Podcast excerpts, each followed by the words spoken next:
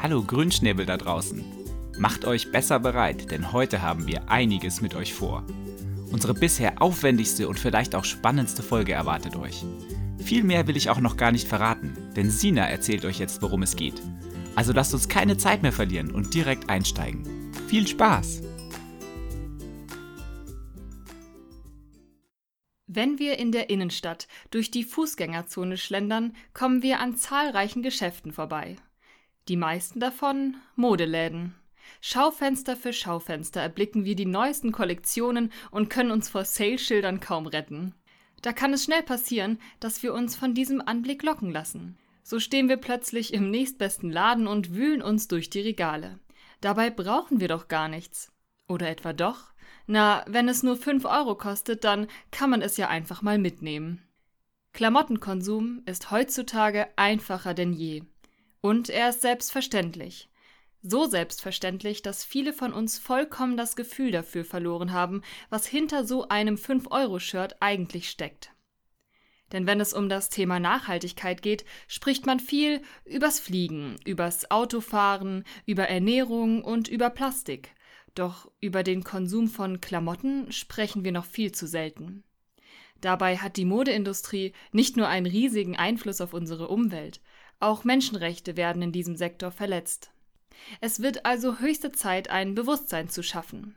Und damit begrüßen wir euch herzlich zu unserer neuen Folge. Heute sprechen wir über faire bzw. unfaire Mode.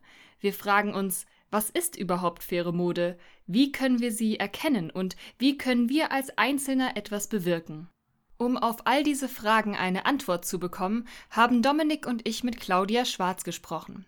Sie ist Professorin für Modemanagement an der Media Design Hochschule in München und Expertin in Sachen faire Mode. In diesem Bereich hat sie sich einiges an Wissen angeeignet und beteiligt sich an vielen Projekten. Hört selbst! Ich beschäftige mich eigentlich tagtäglich mit fairer Mode und nachhaltiger Mode. Ist auch ein großes Thema bei uns an der Hochschule. Wird eigentlich in allen Modulen mit eingebaut, sei es äh, Sourcing, Lieferketten, also ähm, wie produziert man Kleidung, wie vertreibt man Kleidung, Entsorgung etc. Wir holen da ziemlich weit aus. Äh, was auch sehr gut ist, da die Modebranche natürlich die zweitschmutzigste Branche nach der Ölindustrie ist. Da sollte man nicht vergessen, ähm, ist nicht nur Glamour, sondern eben auch viel Schmutz im Hintergrund. Und ähm, ja, hin, in der Hinsicht bin ich natürlich auch mit anderen Projekten viel unterwegs, also innerhalb der Hochschule natürlich auch. Ähm, wir haben Projekte auch mit Unternehmen äh, die wir oftmals auch so Richtung Nachhaltigkeit trimmen. Und ähm, dann zum Beispiel gestern war die Werkschau. Also da hatten wir dann die Ausstellung der Bachelorarbeiten und wir haben auch tatsächlich jedes Semester in der Hinsicht sehr viel Bachelorarbeiten, sei es über Green Marketing oder aber wir hatten auch eine tolle Arbeit dabei gestern. Da ging es um geschlechterspezifische Gewalt an den Arbeiterinnen in den Textilfabriken, vor allem in Bangladesch und in Indien. Und äh, solche Projekte sind natürlich toll. Wir hatten jetzt auch im letzten Semester Studierende, zwei Studentinnen sind nach Indien. Eine davon hat auch in der Textilfabrik mitgearbeitet und äh, an so einem Projekt, um äh, junge Frauen zu unterstützen also bildungstechnisch auch, weil die natürlich auch äh, dahingehend oftmals eine Art Diskriminierung erfahren. Keine ordentliche Schulausbildung heißt eben auch, die Ausbeutungsrate ist ziemlich hoch. Ja, da nebenher, ähm, im April starte ich noch ein Projekt äh, mit der GIZ in äh, Addis Abeba in Äthiopien. Da haben wir ein Projekt über nachhaltige Mode aus Äthiopien und wie wir sie im deutschen Handel platzieren können. Äh, da kommen dann zwei Stipendiaten aus Äthiopien, das sind zwei Modedesigner, also oder ein Modedesigner und eine Designerin. Und dann haben wir noch zwei äh, Stipendiaten, äh, deutsche Studierende aus dem Fachbereich Bekleidungstechnik. Und die werden dann hier in einer Projektarbeit zu viert alles erarbeiten. Erstmal drei Monate hier an der Hochschule und dann drei Monate in Äthiopien. Und das ganze Projekt soll dann vorgestellt werden bei der African Sourcing and Fashion Week in Addis im November. Auch ganz spannend. Also äh, dann bin ich noch ehrenamtlich unterwegs bei, mit der Bürgerstiftung München. Wir haben jetzt ein Fair Fashion Forum gegründet und äh, veranstalten immer einen Roundtable Äh, Im Moment sind sehr viele Experten auch dabei. Wir haben äh, tatsächlich viele Designer, wir wünschen uns natürlich, dass es bei diesem Roundtable aber auch sehr viel, sage ich mal, Nicht-Experten teilnehmen und vielleicht auch äh, Münchner Bürger und Bürgerinnen, die mit diesem Thema sich normalerweise nicht auseinandersetzen, aber sich dafür interessieren und wir dann das ganze Thema eben auch allen ein bisschen näher bringen können. Um nun über faire Mode sprechen zu können, müssen wir erst einmal eine ganz grundlegende Frage klären. Wann ist Mode überhaupt fair bzw. unfair? Diese Frage mag zwar banal klingen, doch die Antwort darauf ist ziemlich komplex. Am besten wirft man hierfür einen Blick auf die einzelnen Schritte der Lieferkette. Diese beginnt bei den Rohstoffen, wie zum Beispiel Polyester, Baumwolle und Viskose. Claudia erklärt, welche Probleme sich bereits hier ergeben. Polyester ist tatsächlich im Moment das meistgenutzte Material. Es ist preiswert, es ist äh, pflegeleicht, einfach herzustellen aber Polyester hat natürlich einen riesigen Nachhaltigkeits, äh, äh, ein Manko, sage ich mal, einen negativen Faktor, da es erstmal auf Erdölbasis ist. Erdöl ist eine endliche Ressource, erstmal das. Und die Erdölgewinnung ist jetzt auch nicht äh, unbedingt das Nachhaltigste.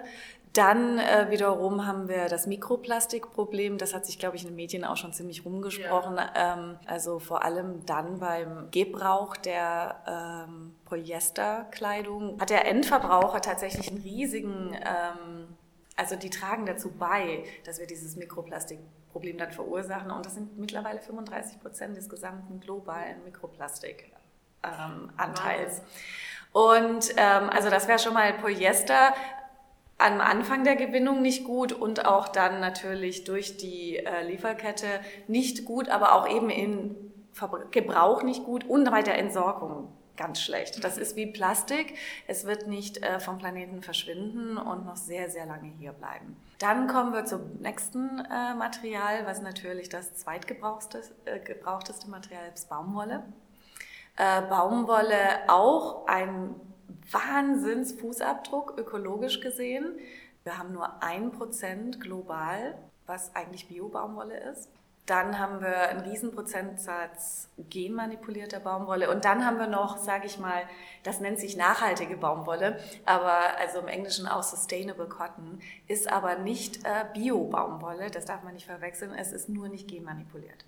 Sprich, man hat noch eine, ein Saatgut. Also aus dieser Baumwollpflanze kann man nochmal Samen wieder gewinnen und die dann wieder verwenden. Das, der Vorteil davon ist, dass die genmanipulierte Baumwolle eben jedes halbe Jahr neu gekauft werden muss von den Baumwollbauern, die sich verschulden oft. Da gibt es eine unglaublich hohe Rate an Baumwollbauern, die sich in Indien durch diese Verschuldung umbringen. Die trinken ihre Pestizide tatsächlich. Das ist wirklich ganz, ganz drastisch. Dann äh, natürlich auch ähm, der humantoxische Aspekt der Pestizide und ähm, der Düngeprozesse. Das wäre die Seite, das haben wir auch bei der, sage ich mal, nachhaltigen Baumwolle in Anführungszeichen. Wirklich äh, ökologisch gut ist nur die Bio-Baumwolle. Nichtsdestotrotz haben wir drin noch das Wasserproblem. Baumwolle braucht wahnsinnig Wasser und viel Wasser und wird zum Teil in Regionen angebaut, wo kein Wasser ist. Dann haben wir natürlich noch Viskose.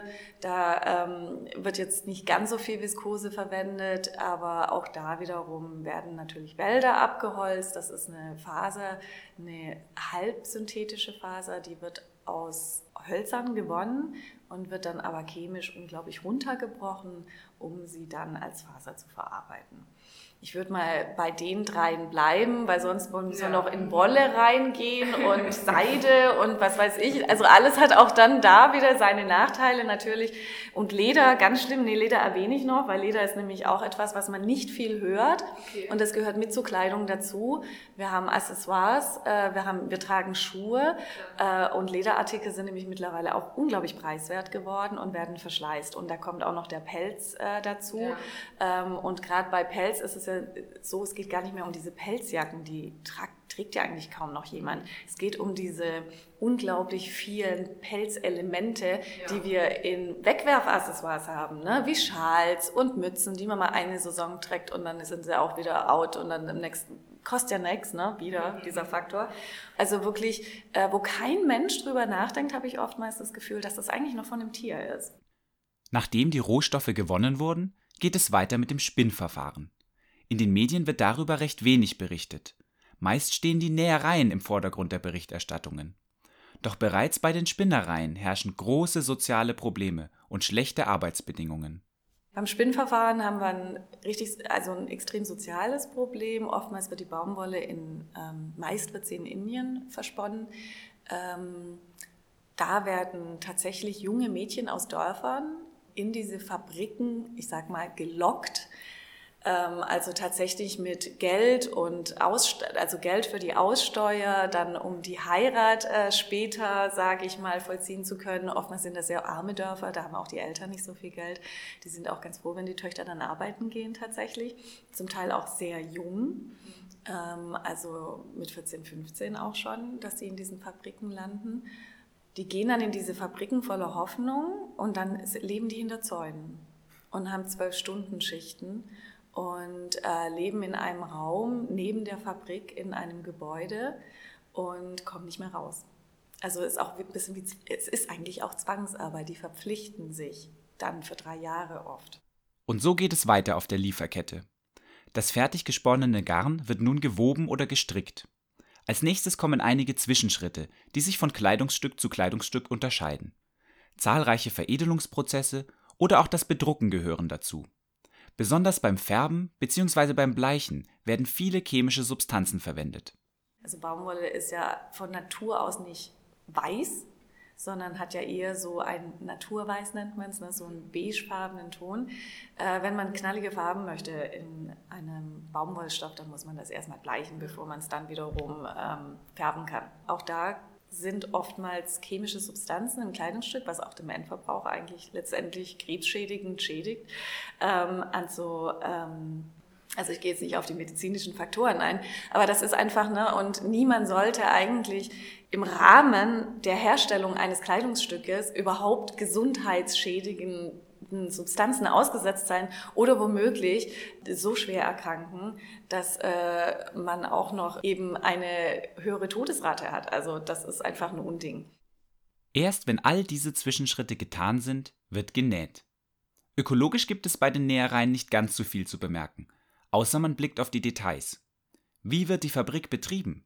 Mit Kohle oder doch mit erneuerbaren Energien? Diese findet man leider selten, da sich sonst die niedrigen Preise am Ende der Lieferkette nicht mehr umsetzen lassen. Neben dem ökologischen Aspekt stehen bei den Nähereien vor allem soziale Aspekte im Vordergrund. Menschenrechte? Für die meist weiblichen Arbeiterinnen wahrscheinlich ein Fremdwort. Die Näherinnen, also sind meistens Arbeiterinnen, deshalb spreche ich mal von den Frauen, die dort arbeiten, an den Maschinen selber. Es gibt auch Näher, ähm, sind aber in der, sind die Minderheit, deshalb äh, sind es meistens Frauen eben mit nicht ganz so guter Ausbildung, ähm, da sie schon früh aus der Schule raus sind, um Geld zu verdienen, dann wiederum auch gar nicht so richtig wissen, was ihre Rechte sind. Sie werden auch nicht aufgeklärt. Also es gibt jetzt mittlerweile aber gute Gewerkschaften in Bangladesch und in Indien auch. Das ist toll, da gibt es ganz tolle Frauen, die versuchen, da was zu ändern. Dann natürlich irrsinnig lange Arbeitszeiten so lange würde hier kein Mensch arbeiten. Ne? Wir jammern ja schon nach acht Stunden. Ähm, dort sind, äh, ist das Minimum tatsächlich ähm, 60 Stunden in der Woche. Also ähm, und äh, dann, aber das ist oftmals mehr und wenn dann zum Beispiel so Stoßzeiten sind, wo Kollektionen rauskommen und die kommen ja immer zur selben Zeit alle auf einmal raus, äh, so im Premium-Bereich beispielsweise, die Kalender sind ja immer grundsätzlich global gleich. In diesen Zeiten kann das schon mal sein, dass sie dann noch zwölf Stunden arbeiten oder auch am Wochenende und dann aber immer noch zu einem nicht existenzsichernden Lohn, dass sie immer noch nicht ihre Familie durchbringen können. Also äh, lohntechnisch wirklich ganz schrecklich und dann noch Überstunden. Sie sind nicht abgesichert bei Krankheit, keine Krankenversicherung und wenn sie krank sind, müssen sie weiterarbeiten, weil sie werden natürlich auch sonst nicht bezahlt und manchmal gibt es eine Art Strafzahlung von ihrer Seite, wenn sie krank sind. An, ähm, also die schleppen sich dann auch in diese Fabriken äh, Erschöpfungszustand, also was wir Burnout nennen, ne? und wir können dann nicht mehr arbeiten. Das ist dort einfach purer Erschöpfungszustand und da gibt es kein Burnout. Ähm, das ist pures Überleben dort. Wir haben also gelernt. Bei der Frage nach Fairness spielen sowohl ökologische als auch soziale Aspekte eine Rolle. Die Forderung nach umweltfreundlicher Mode wird in der Öffentlichkeit immer lauter und einige Unternehmen haben bereits auf diese Entwicklung reagiert. Claudia ist der Meinung, dass dabei oft der soziale Aspekt unter den Tisch fällt. Nicht nur die Umwelt leidet unter Fast Fashion, sondern auch all die Arbeiterinnen, die unter teilweise unzumutbaren Arbeitsbedingungen leiden. Und ähm, das ist dann schon drastisch, wenn man das weiß, was die Umstände sind.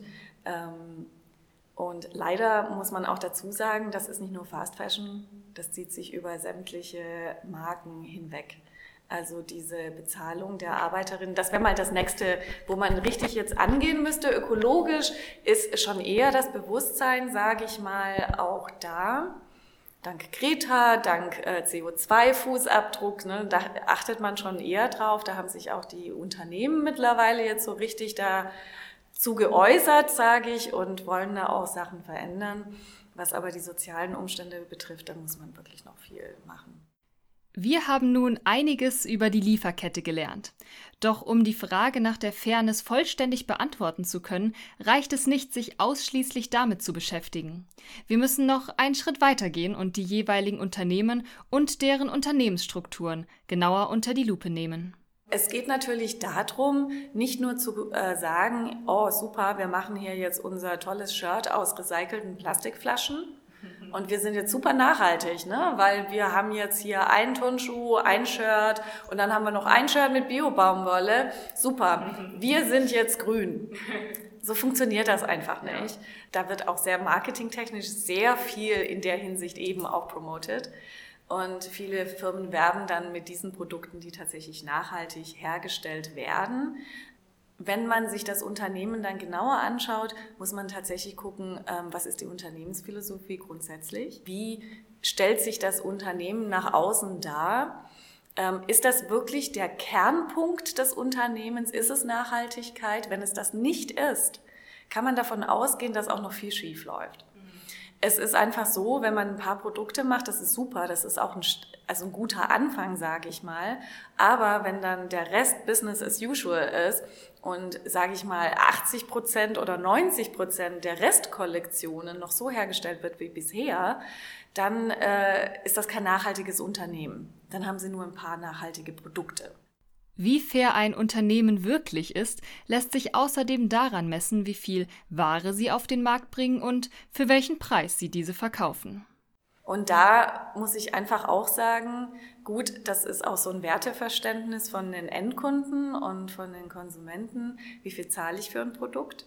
Auch da ist natürlich die Wertschätzung eines Produktes gar nicht mehr da und wir haben wirklich ein falsches falsche Auffassung, wie viel ein Kleidungsstück eigentlich kosten sollte. Wenn man mal überlegt, wo das überall schon war, durch welche Hände es gelaufen ist und die Lieferkette, also nicht nur, dass es diese verschiedenen Schritte gibt, sondern dass die ja auch oftmals in verschiedenen Ländern stattfinden. Also Baumwolle aus Indien, womöglich gestrickt, gewoben in China, genäht in Bangladesch, dann vielleicht nach Deutschland verschifft und von dort wieder in irgendwelche Filialen in ganz Europa. Also die Wege sind unglaublich weit und das war noch ein einfacher Weg. Und dann muss man sich einfach überlegen, wie viel sollte eigentlich solch ein Produkt wirklich kosten und wie viel kostet es tatsächlich. Also am Preis kann man da auch schon viel festmachen und, ähm, und auch an der Menge der Ware. Also wenn ein Unternehmen unglaublich viel produziert, dann spricht man ja auch von Fast Fashion und ähm, natürlich auch in einer gewissen Preiskategorie. Das heißt, wir haben da natürlich auch, das ist schon deshalb nicht fair, weil wir das Entsorgungsproblem am Ende haben und diese Wertschätzung für die Kleidung auch gar nicht da ist. Und da ist auch schon von der Unternehmensstruktur natürlich dann etwas nicht ähm, in Ordnung, weil das ja gefördert wird, dieser Konsum. Man könnte also sagen, wenn ein Unternehmen weiterhin bedenkenlos diesen Massenkonsum vorantreibt, dann kann es eigentlich nicht wirklich nachhaltig sein. Natürlich entsteht hier ein Konflikt, da sich die Unternehmen durch Konsum finanzieren. Trotzdem gibt es positive Gegenbeispiele, wie uns Claudia erzählt hat. Weil manche Unternehmen machen das ja mittlerweile auch schon, auch mit Repair-Service oder dass sie auch die Sachen zurücknehmen. Und da kann man dann sagen, okay, ein Unternehmen denkt auch wirklich in der Substanz darüber nach, was bedeutet Nachhaltigkeit. Und da ist der Unterschied. An solchen Aktionen lässt sich also besser nachvollziehen, ob sich ein Unternehmen tatsächlich um Nachhaltigkeit bemüht oder nicht. Leider wird es immer schwieriger, das zu erkennen, da mittlerweile auf fast jeder Webseite mit umweltfreundlicher Mode geworben wird wenn man jetzt auf die Website des Unternehmens geht, die sind alle grün plötzlich, ne? und haben wahnsinns tolle Nachhaltigkeitsberichte. Also es ist irre. Und die Ziele, die sie sich stecken, das ist das Beste. Die Ziele, die sie sich stecken bis 2025, 2030, die sind hervorragend, klingen auch fantastisch. Die sind aber noch nicht erreicht. Und das ist der Unterschied. Von diesen tollen Zielen dürfen wir uns also nicht täuschen lassen. Viel wichtiger ist es, sich die aktuelle Lage der Unternehmen anzusehen. Um nicht den Überblick zu verlieren, gilt es richtig zu recherchieren. Dabei können gewisse Websites eine gute Unterstützung sein. Und da gibt es ja aber auch so Websites, ähm, wobei die sind auch oftmals sehr unterschiedlich, so wie Rank a Brand. Äh, da kann man die äh, Firmen so nach verschiedenen Kriterien werden die eingestuft, kann man mal gucken, wo die so sind und wie die eingestuft werden. Das ist ein gutes System, um erstmal anzufangen, um für sich so einen Eindruck zu gewinnen. In diesem Zusammenhang fällt oft das Wort Greenwashing. Was das genau bedeutet? Das Gabler Wirtschaftslexikon definiert den Begriff folgendermaßen.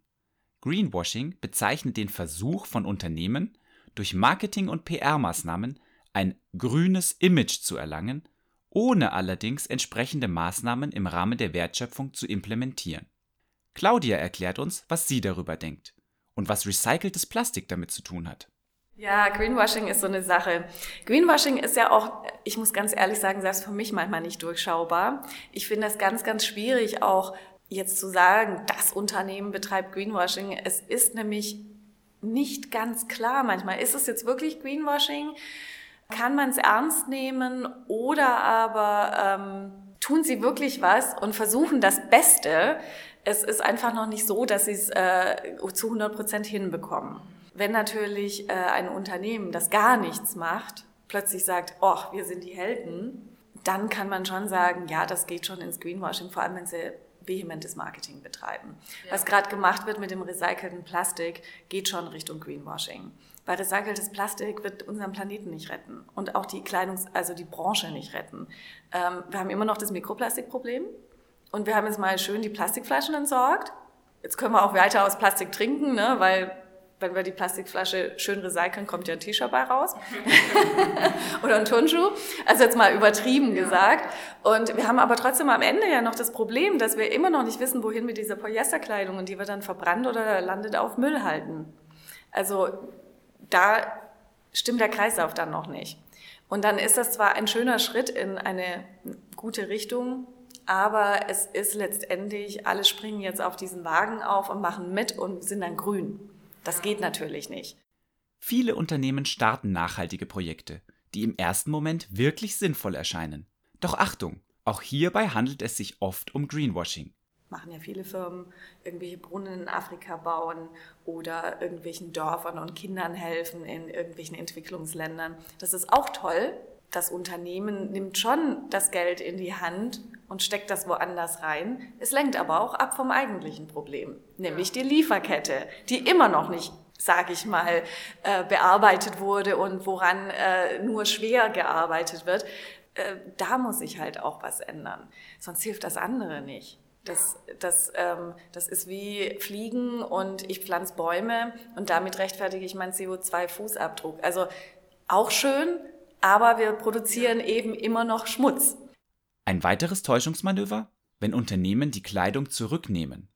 Die meisten Sachen werden nicht recycelt und kommen nicht wieder in die Lieferkette rein.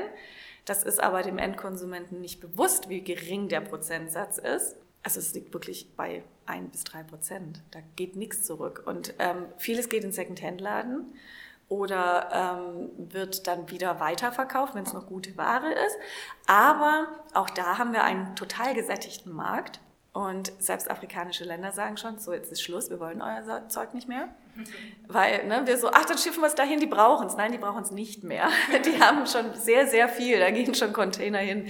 Auch beim Downcycling ist es tatsächlich so, da gibt es so äh, einen Prozess, da kann man dann Decken noch draus machen oder Dämmmaterial für Autos beispielsweise. Aber wie viel Decken kann man produzieren von so viel entsorgten Kleidungsstücken? Also da, auch da wird der Markt so langsam gesättigt. Und dann muss man auch da sagen, inwiefern ist das toll, wenn man Kleidung zurücknimmt tatsächlich aber die nicht wieder in die Lieferkette, in den Kreislauf einspeist und dann noch einen Gutschein vergibt, der dann wieder zum Kaufen und Shoppen animiert. Ja, ja. Weil das ist ja, das geht ja so ein bisschen Hand in Hand und eigentlich ist es ein Marketing-Tool, ja. damit die Leute auch wieder was Neues kaufen. Dann mistet mal euren Schrank rau aus und dann wird das aber auch wieder mit Neuem ersetzt. Mhm. Und da haben wir auch ein Problem. Ist das jetzt Greenwashing? Ich würde sagen schon. Jetzt fragt ihr euch vielleicht, wie können wir bei all diesen Tricks überhaupt noch einem Unternehmen vertrauen? Claudia hat die Antwort. Ich würde sagen, Transparenz und Ehrlichkeit ist das Beste. Ja. Und wenn dann ein Unternehmen noch sagt, aber wir versuchen so nachhaltig wie möglich zu sein, dann hört das Greenwashing tatsächlich auf. Also da ist so ein tolles Beispiel VD ähm, Outdoor-Bekleidung, deutsche, das ist ein deutsches Unternehmen, die sagen, wir stoßen an unsere Grenzen, weil wir machen Outdoor-Bekleidung, wir produzieren Polyester, wir wissen, dass das nicht gut ist. Wir arbeiten an unseren, ähm, sage ich mal, Coatings, äh, dass es wasserabstoßend ist, dass wir ähm, die Kleidung so herstellen, dass es nachhaltig ist. Und wir arbeiten dran. Wir sind ständig damit beschäftigt, neue Verfahren zu entwickeln. Wir sind noch nicht perfekt. Aber wir haben schon sehr viel getan. Das ist Transparenz. Ja. Und sobald Transparenz beginnt, ist das Greenwashing hinfällig. Ab wann ist Mode fair bzw. unfair? Diese Frage haben wir uns gestellt und wir haben eine Antwort bekommen. Diese Antwort besteht jedoch nicht aus einem einfachen Satz. Sie beinhaltet viele Komponenten, die alle eine wichtige Rolle spielen. Wir haben Begriffe gehört wie ökonomischer Aspekt, sozialer Aspekt, Rohstoffe, Arbeitsbedingungen, Greenwashing und Transparenz. Da leider nicht alle Modeunternehmen vollkommen transparent sind, liegt die Verantwortung bei jedem Einzelnen von uns.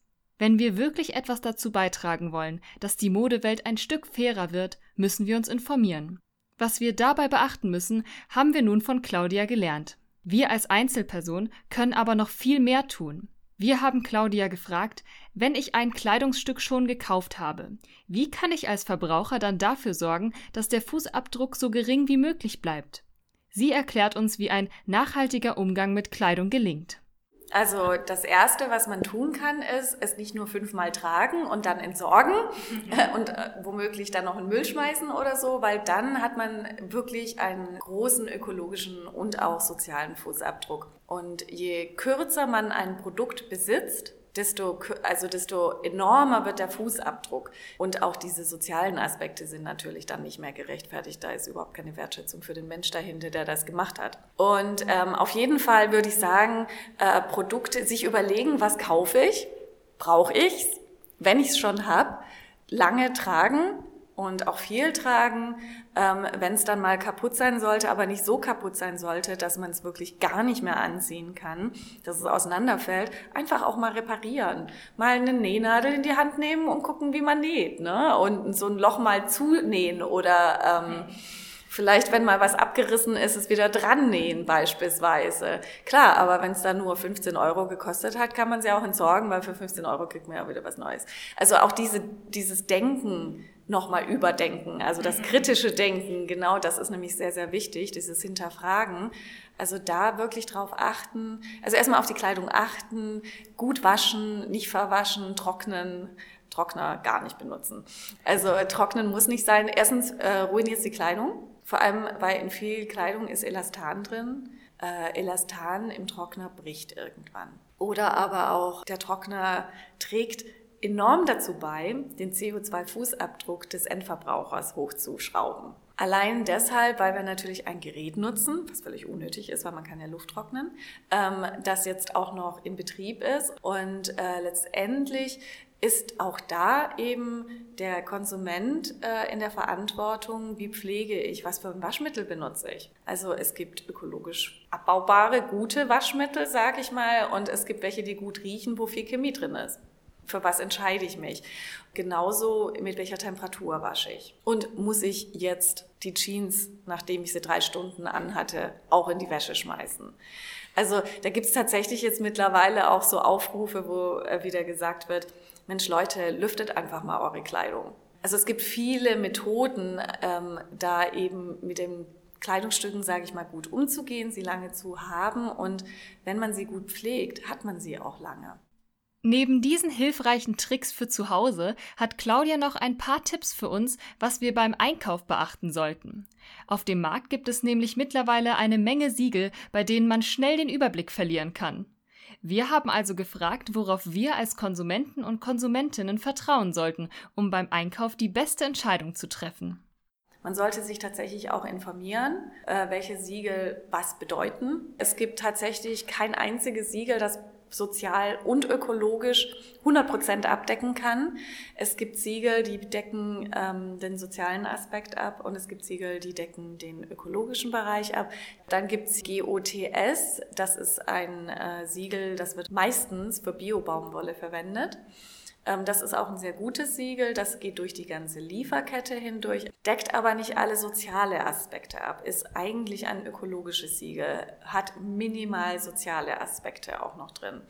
Dann gibt es die Fairware Foundation, da sind sehr viele Unternehmen auch drin. Man kann tatsächlich auch ein Unternehmen recherchieren, die, wenn die Siegel verwenden, dann posten die die meist auf ihrer Website. Und dann kann man natürlich dann auch nochmal recherchieren, was bedeutet das Siegel tatsächlich, was mache ich damit.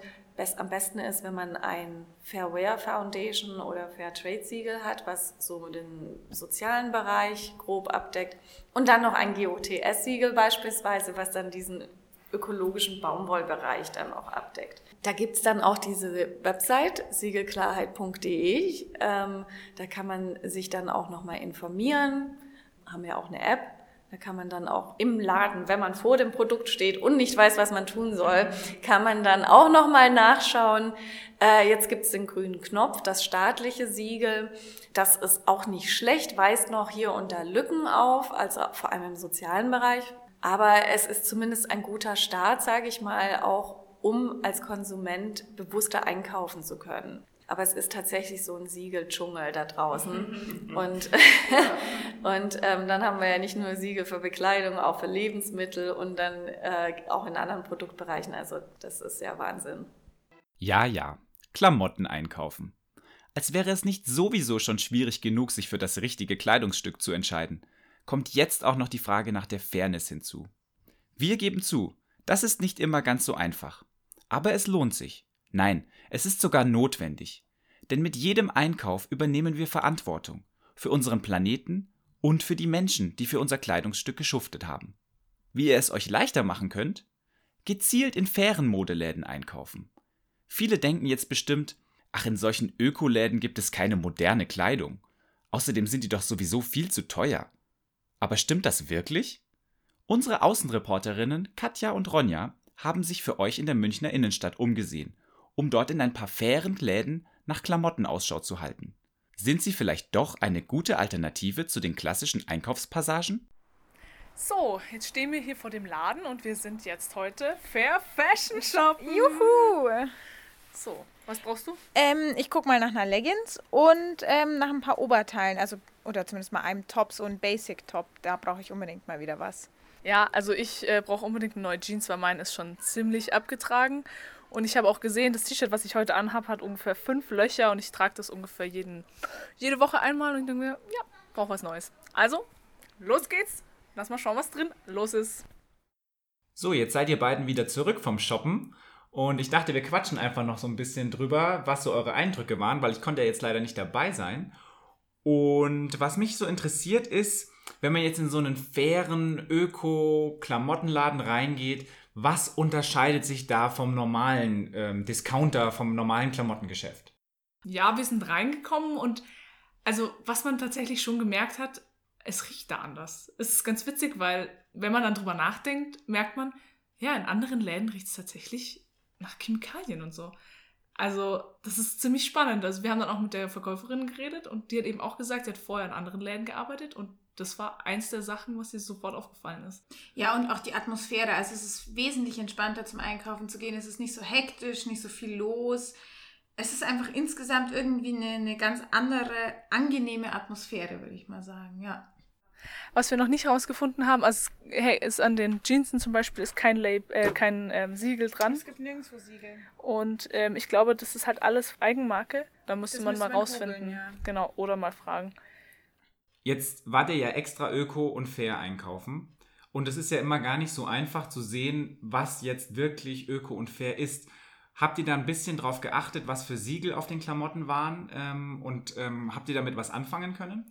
Ähm, wir haben uns ja extra diese App Siegelklarheit runtergeladen und äh, wollten die dann auch ausprobieren.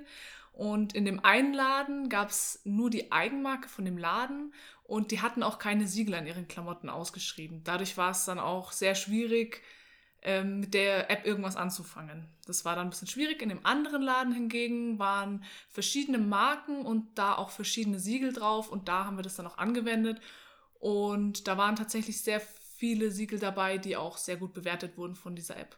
Genau. Und da waren wir dann auch sehr froh, dass wir was gefunden haben, was diese Siegel hatten. Ah ja, schau mal. Schau mal bei der Hose. Was hat die für ein Siegel? FWF-Siegel. Ah, Fair Wear Foundation. Ich muss es jetzt mal gucken in meiner App. Ähm, aha, die ist gut in der Glaubwürdigkeit, ähm, aber äh, die Mindestanforderungen im Bereich Umweltfreundlichkeit sind nicht komplett erfüllt. Aber die Sozialverträglichkeit ist wieder gut. Sehr gut sogar, ja. Ja, sehr gut. Also Verbot von Kinderarbeit, Verbot von Zwangsarbeit und solche Sachen. Bei Glaubwürdigkeit steht, ähm, Standardanforderungen sind zugänglich, ähm, regelmäßige Überprüfung der Standardanforderungen, Transparenz. Aber die hat auch noch eine andere, äh, ein anderes Siegel, oder nicht? Ja, GOTS hat es noch. Ah ja. Schauen wir mal, was das Gott, kann. Ja. Ah, hier. Ah ja, Glaubwürdigkeit sehr gut, Umweltfreundlichkeit sehr gut und Sozialverträglichkeit ist es erfüllt. Sprich, das macht dann das Manko, sage ich mal, bei Fairware wieder weg. Äh, bei der Umweltfreundlichkeit, sprich, die erfüllen auch diese. Das klingt echt ziemlich cool. Ah, voll gut. Ja. Und jetzt nochmal weg von dem, ähm, von dem Nachhaltigkeitsgedanken. Wenn man Klamotten kauft, dann will man ja auch, dass die einem gefallen, sonst macht es ja keinen Sinn, sie zu kaufen. Dann trägt man sie ja nicht. Das ist ja dann auch nicht mehr nachhaltig. Ähm, habt ihr denn Sachen gefunden, die euch wirklich gefallen? Ähm, wie schaut es dann mit dem Angebot aus? Sind die Klamotten anders? Sind die so öko, ähm, wie man sich das so vorstellt? Oder gibt es da auch einfach Sachen, die man so ähm, auf der Straße auch öfter mal sieht? Also ich würde sagen, das, ist, das sind eigentlich ganz normale Klamotten. Das ist jetzt nicht so irgendwie so öko, wie man sich das vorstellt. Ähm, in dem einen Laden gab es super viele Basics und einfache Sachen, die man immer anziehen kann. Und der andere Laden war jetzt vielleicht ein bisschen modischer, ein bisschen spezieller, aber auch da hat man viele normale, in Anführungsstrichen, Klamotten auf jeden Fall gefunden. Stichwort Männer. Für Männer ist es ja immer noch so eine andere Sache. Da ist das Angebot ja, sagt man, nicht so groß.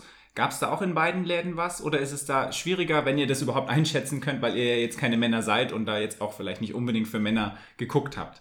Also wir haben natürlich, wie du sagst, nicht so drauf geachtet für Männer, aber in dem einen Laden gab es auch eine sehr große Abteilung für Männer und dann auch für Kinder und ähm, auch zum Beispiel Bettwäsche und so. Ähm, und in dem anderen Laden würde ich sagen, war schon mehr für Frauen, gab aber auch was für Männer. Ah ja, okay, das hört sich so an, als ob ich als Mann da durchaus auch mal in so einen Laden reingucken könnte, wenn ich mal was brauche. Aber schau, hier gibt es auch Männersachen. Und zwar auch relativ viel. okay. Ja. Ja. Also ich, ich meine, es sind, glaube ich, pro, also es sind drei verschiedene Modelle für Männer und vier verschiedene Modelle für Frauen bei den Jeansen. Sogar Unterwäsche. uh, Unterwäsche. Ja, das klingt eigentlich nach einer ganz guten Erfahrung, muss ich sagen. Also, ich glaube, ihr hattet auch euren Spaß beim Einkaufen, so einigermaßen. Ähm, hören wir uns doch mal an, was ihr direkt, nachdem ihr aus dem Laden rausgekommen seid, so gesagt habt. Also wir waren jetzt in zwei Läden, zwei verschiedenen Läden. Und ähm, genau, ich habe mir ähm, einen Top gekauft, äh, eine kurze Hose, die ich eigentlich nicht gebraucht hätte, eigentlich, und ähm, eine Leggings. Und mit der Leggings bin ich richtig, richtig zufrieden. Die ist richtig schön und war auch echt nicht so teuer. Also ich meine, ich fand die jetzt preis-leistungstechnisch super. Also auch das Top echt nicht teuer. Ich habe 18 Euro für das Top hingelegt. Finde ich echt okay. Was hast du gekauft? Ähm, also ich habe mir eine Jeans gekauft. Ich habe tatsächlich eine gefunden, die mir gepasst hat und auch gefallen hat. Oh, Wunder. Ja, Die hat tatsächlich jetzt 130 gekostet. Ähm, mit Studentenrabatt dann 10% weniger. Aber ich finde, für eine gute Jeans zahlt man halt mal ein Hunderter. Das ist, finde ich, äh, wirklich fair und okay.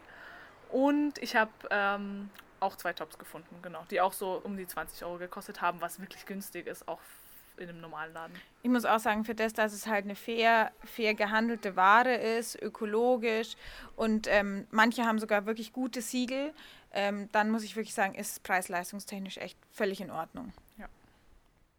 Jetzt muss ich nochmal kritisch nachfragen. Du hast ja gerade jetzt nochmal in deinem Fazit gesagt gehabt, Du hast auch eine Sache gekauft, die du eigentlich gar nicht so eingeplant hattest, ne? Ja, die kurze Hose war es.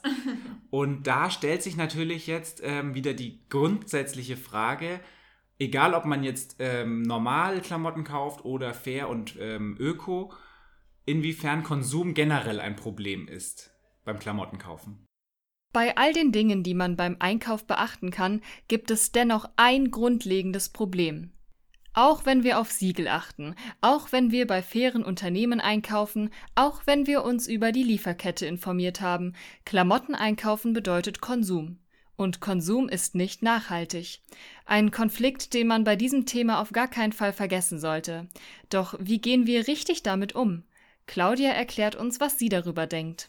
Ja, das ist tatsächlich ein Konflikt, ein eindeutig wirtschaftlicher Konflikt. Ja. Auch natürlich. Weniger konsumieren ist definitiv die Lösung. Also und zwar von allem. Nicht nur Kleidung, sondern in allen Bereichen tatsächlich. Und sich immer fragen, was brauche ich? Brauche ich 100 Kleidungsstücke im Schrank, wovon ich eigentlich nur 40 Prozent trage? Wenn man mal nämlich richtig drauf achtet, dann trägt man eigentlich immer dasselbe. Und die paar wenigen Sachen, die äh, da noch hängen, äh, die man nie trägt, braucht man die wirklich? Da gibt's jetzt mittlerweile ja auch dieses Sharing-Prinzip, was noch nicht so weit ist in Deutschland. Ähm, in den USA ist es tatsächlich schon mehr angekommen. Wenn man was nur ab und zu mal braucht für irgendwelche Festivitäten beispielsweise oder irgendwas, was man vielleicht ab und zu mal trägt, ähm, weil man damit ausgehen möchte, äh, leicht das denn nicht einfach? Also wäre ja sinnvoll, weil warum muss ich mir das jetzt kaufen und dann hängt das im Schrank? Oder mache ich da irgendwas mit meinen Freunden gemeinsam, so ein Pool beispielsweise, und wir kaufen uns ein Kleidungsstück und tauschen das gegenseitig aus, wenn wir doch die gleiche Größe haben eigentlich? Dann ähm, haben wir aber natürlich auch die, diese Sache, dass die Unternehmen natürlich durch den Verkauf von Kleidung, sage ich mal, auch überleben. Und die sind natürlich daran interessiert, dass wir weiter konsumieren. Was grundsätzlich im Widerspruch steht mit Nachhaltigkeit. Also da haben wir wirklich einen Widerspruch. Und klar, auch wenn man fair kauft, sollte man nicht sinnlos einfach konsumieren. Das äh, löst das Problem tatsächlich nicht. Die Frage ist natürlich, und ich kann da jetzt in, dies, in diesem Gespräch auch nicht diese Lösung bieten. Die Frage ist natürlich, ähm, wie viel brauchen wir, wie viel müssen wir tatsächlich konsumieren und in, inwiefern ist Wirtschaftswachstum denn auch in der Zukunft noch die Lösung äh, beziehungsweise im Widerspruch mit dieser Nachhaltigkeit? Wie viel Mengen müssen auch produziert werden und wie viel müssen wir im Jahr kaufen? Also dieses, es gab mal wirklich in der Modebranche zwei Saisons, ne? Und dann ähm, gab es vielleicht noch viermal im Jahr eine Kollektion. Aber jetzt gibt es alle zwei Wochen eine neue. Und diese, diese Dimensionen und diese Dynamik, sag ich mal, kann man natürlich mit dem Konsum ausbremsen. Also der Konsument hat das auch schon in der Hand. Ja. Wenn nicht mehr so viel gekauft wird, dann überlegen sich die Unternehmen auch, was sie machen. Klar werden auch Bedürfnisse erzeugt durch Marketing Klar. und äh, Bedürfnisse für Sachen, die man nicht braucht. Aber wenn ich sie nicht kaufe, dann wird es auch nicht produziert, tatsächlich. Und die Frage ist, inwiefern unterwirft man sich als Fashion-Victim, sag ich mal, auch diesen Do's and Don'ts, die einem die Influencer ins Ohr flüstern, die wir täglich auf Instagram sehen, ähm, inwiefern ist nicht Individualität und wie wir uns auch, sage ich mal, nach außen darstellen wollen, viel nachhaltiger im ersten Sinne, aber eben auch viel, macht viel mehr Spaß und eigentlich ähm, inwiefern wollen wir uns ausdrücken und inwiefern unterwerfen wir uns diesen ständigen ähm, Dingen, die uns eingeflößt werden, die wir unbedingt brauchen. Wir als Konsumenten und Konsumentinnen dürfen also unseren Einfluss nicht unterschätzen. Erst wenn wir aufhören, dem Massenkonsum und den unfairen Verlockungen der Unternehmen zu verfallen, erst dann kann sich wirklich etwas verändern. Und diese Veränderung sollten wir uns alle wünschen. Sie steht für Wertschätzung von Arbeit, für Sorge um unsere Umwelt und für die Achtung von Menschenrechten. Viele Menschen tun das bereits. Sie informieren sich, achten auf ihren Konsum, veranstalten Tauschpartys und reparieren ihre Klamotten. Doch mindestens genauso viele Menschen sind noch weit davon entfernt. Und das ist kein Wunder, denn solange man sich nicht aktiv mit den Konsequenzen auseinandersetzt, sind sie für uns Konsumentinnen nicht wirklich greifbar. Wie schaffen wir es also, allen Menschen ins Bewusstsein zu rufen, wie wichtig es ist, sein Konsumverhalten zu reflektieren? Wie erreichen wir Menschen außerhalb dieser Blase? Ay, das ist die schwierigste Frage von allen. Ja, ja, das ist tatsächlich, äh, das ist tatsächlich eine sehr, sehr schwierige Frage, weil die, die wir es wissen, haben ja schon ein Problem damit, das dann tatsächlich zu leben auch, ähm, beziehungsweise wir müssen uns jeden Tag dran erinnern. Und dann merkt man aber auch, boah, selbst mit diesem Bewusstsein habe ich noch ein riesiges Problem, das umzusetzen. So, und jetzt gehen wir mal aus dieser Blase des Bewusstseins raus. Und jetzt wird es nämlich tatsächlich schwierig, weil jetzt kommen wir natürlich auch zu den Menschen, die sich mit ganz anderen Dingen auseinandersetzen. Wie man die ins Boot holt, das geht wirklich nur ganz allmählich. Erstmal muss man die an den Punkt kriegen, dass sie überhaupt über Kleidung nachdenken. Ich würde sagen, jeder, der das Bewusstsein hat, muss einfach mal so ähm, einfach mal das Wissen nach außen tragen ich sage immer, wir müssen gewisse Gruppierungen von Menschen auch über gewisse andere Kanäle erreichen. Jetzt komme ich wieder zu dem Rapper. Ne? da gibt es da gibt's diesen äh, Rapper, äh, Materia heißt der, und der hat jetzt auch eine grüne Kollektion rausgebracht und das ist eine tolle Sache da wird eine ganz andere Zielgruppe angesprochen. Ja. Und das sind so Bereiche, wo ich sage, super, da kommen wir aus dieser Blase nämlich mal raus. Das ist jetzt nicht Greta Thunberg, das äh, bin nicht ich, äh, das ist kein Fair Fashion Forum, was ja auch dann auch einen gewissen elitären Aspekt immer noch dazu dabei hat, sondern das kommt jetzt mehr so vom Underground und äh, geht dann in eine andere Reichweite rein. Und sowas ist toll. Und das muss noch viel, viel mehr passieren. Also auch von Influencer-Seite. Ich finde, die haben extremste Verantwortung, was die machen. Und das Hinterfragen, das ist ja so eine Sache, das muss man lernen. Und wenn man das nicht gelernt hat, beziehungsweise das auch nicht tut, dann kommt man auch nicht zu diesem Thema. Und ich würde sagen, bottom-up und nicht top-down. Das ist immer so eine Sache, ähm, wenn man es aufgedrückt bekommt, ist dieser Widerstand da, vor allem wenn man sich sonst nicht damit beschäftigt hat. Und da lösen wir natürlich nichts mit aus. Also wir versuchen, wir haben uns auch schon oft überlegt bei diesem Fair Fashion Forum, das wir gerade mit der Bürgerstiftung jetzt auch gründen, weil es ist ja für die Bürger und Bürgerinnen von München und nicht für die Blase von Bürger und Bürgerinnen, sondern wir wollen das tatsächlich zugänglich machen für viele, dass wir auch da mobilisieren, die, die äh, regelmäßig kommen und oft kommen, einfach mal Leute mitzubringen, tatsächlich auch jemanden mitzubringen, der sich mit diesem Thema noch gar nicht auseinandergesetzt hat. Auch um diese Hürde zu überwinden. Man muss erstmal den ersten Schritt machen, weil man das als großen Berg auch sieht, wenn man sich in dieses Thema erstmal einarbeiten muss, ne? dann um überhaupt weiterzukommen und dann auch merken, dass es auch total Spaß machen kann, dass da nicht nur irgendwelche Leute hocken, die mit dem Finger auf einen zeigen, sondern dass das irgendwie, dass das irgendwie auch so eine Community wird und dass das so eine Selbstverständlichkeit wird. Ist aber noch viel Arbeit. Menschen außerhalb der Blase zu erreichen, ist also gar nicht so einfach. Doch es ist wichtig. Nur so können wir alle an einem Strang ziehen. Nur so können wir ein Zeichen setzen gegen Fast Fashion, gegen unbewussten Massenkonsum. Und nur so können wir uns stark machen für einen nachhaltigeren Umgang mit Kleidung, für mehr Fairness in der Modeindustrie. Wenn ihr euch zuvor noch nie mit diesem Thema auseinandergesetzt habt, dann scheint das alles vielleicht ein bisschen viel.